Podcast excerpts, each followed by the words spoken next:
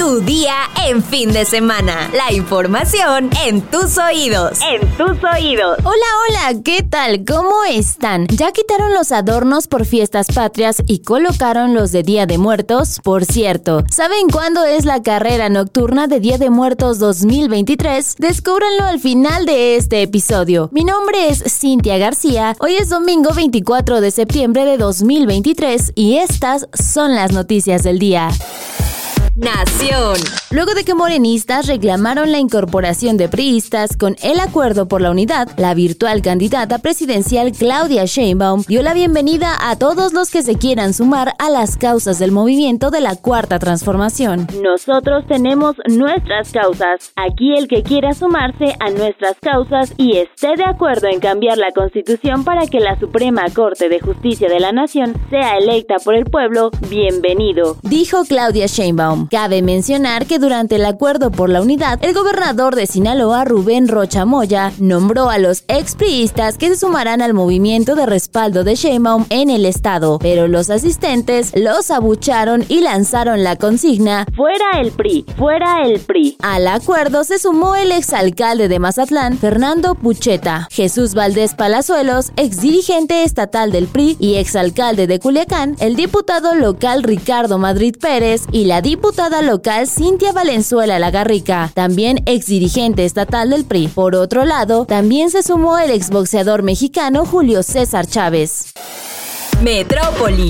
Ante el duelo, dolor e impotencia, los padres de Ana María Serrano, joven que habría sido asesinada dentro de su casa el pasado 12 de septiembre, realizaron un decálogo de reflexiones dedicado a los amigos de la joven para evitar situaciones de riesgo. Como padres de Ana María, los entendemos y les damos nuestro más sentido pésame, pero más allá de la tristeza que nos durará un buen rato, los queremos invitar a reflexionar. Expresó al hacer públicas esta serie de acciones. 1. No culparse o sentirse responsables por la muerte de Ana María. 2. No normalizar la violencia física, verbal o psicológica. 3. Levantar la voz cuando vean que algo no esté bien. 4. Creer en sus instintos. 5. Confiar y hablar más seguido con sus padres. 6. Expresar sus sentimientos. 7. Ser empáticos y compasivos con los que les rodean. 8. Que crean en el amor y la amistad. 9. Buscar y pelear por sus sueños. Y finalmente el 10. Ser agradecidos con cada cosa que hagan.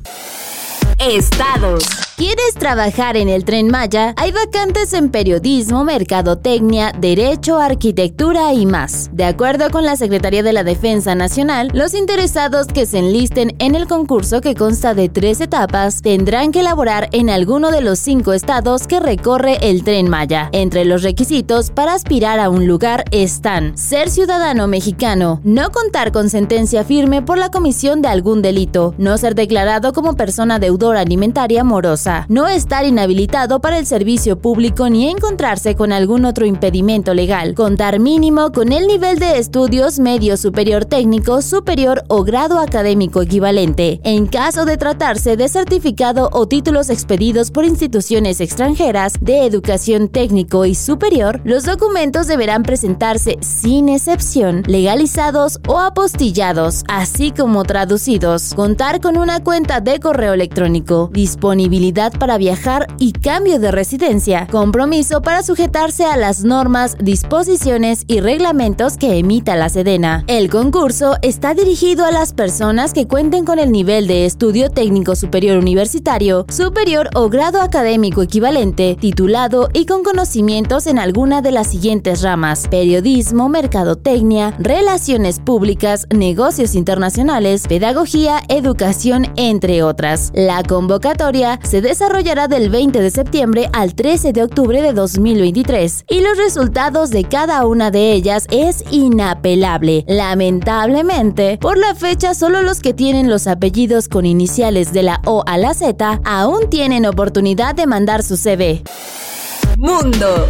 La noticia del fallecimiento del barítono argentino Alejandro Merafel el pasado 22 de septiembre conmocionó al mundo de la ópera. Su trágica partida ocurrió durante una actuación en el Festival de Ópera y Música Barroca de Ambronay, en el este de Francia. De acuerdo con los informes de los medios internacionales, Alejandro, de 54 años, experimentó un súbito desplome en pleno escenario. A pesar de los esfuerzos del personal especializado en atención médica de emergencia, lamentablemente no fue posible reanimarlo, lo que llevó a la interrupción inmediata del concierto. Queridos asistentes al festival, queridos amigos, nos entristece anunciar que el barítono Alejandro Merafel falleció anoche de un infarto en el escenario durante un concierto en el marco del festival de Ambronay. Señalaron los organizadores en un comunicado.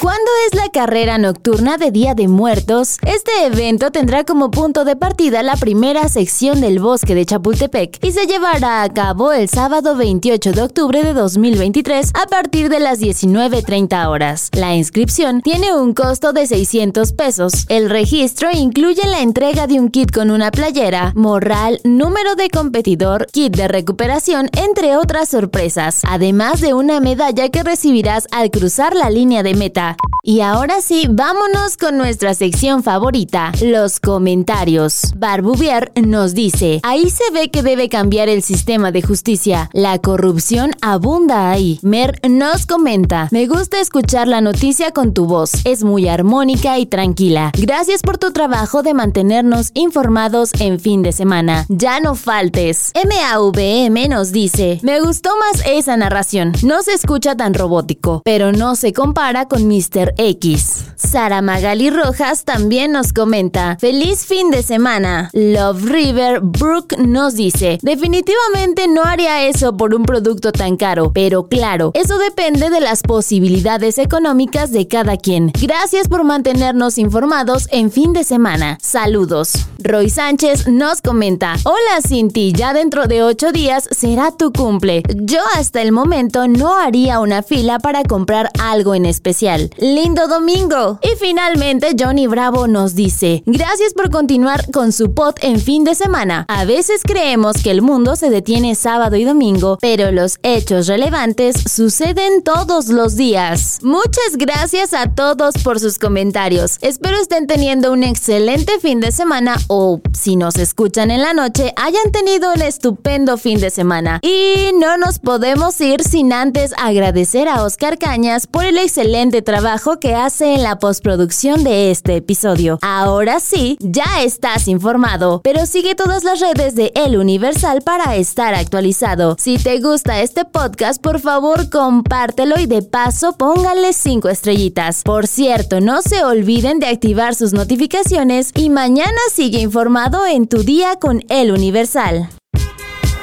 Tu día en fin de semana. La información en tus oídos. En tus oídos. Hi, I'm Daniel, founder of Pretty Litter. Did you know cats tend to hide symptoms of sickness and pain? I learned this the hard way after losing my cat, Gingy. So I created Pretty Litter, a health monitoring litter that helps detect early signs of illness by changing colors, saving you money and potentially your cat's life. Pretty Litter is veterinarian developed, and it's the easiest way to keep tabs on your fur baby's health right at home. Go to prettylitter.com and use code ACAST for 20% off your first order and a free cat toy. Terms and conditions apply. See site for details.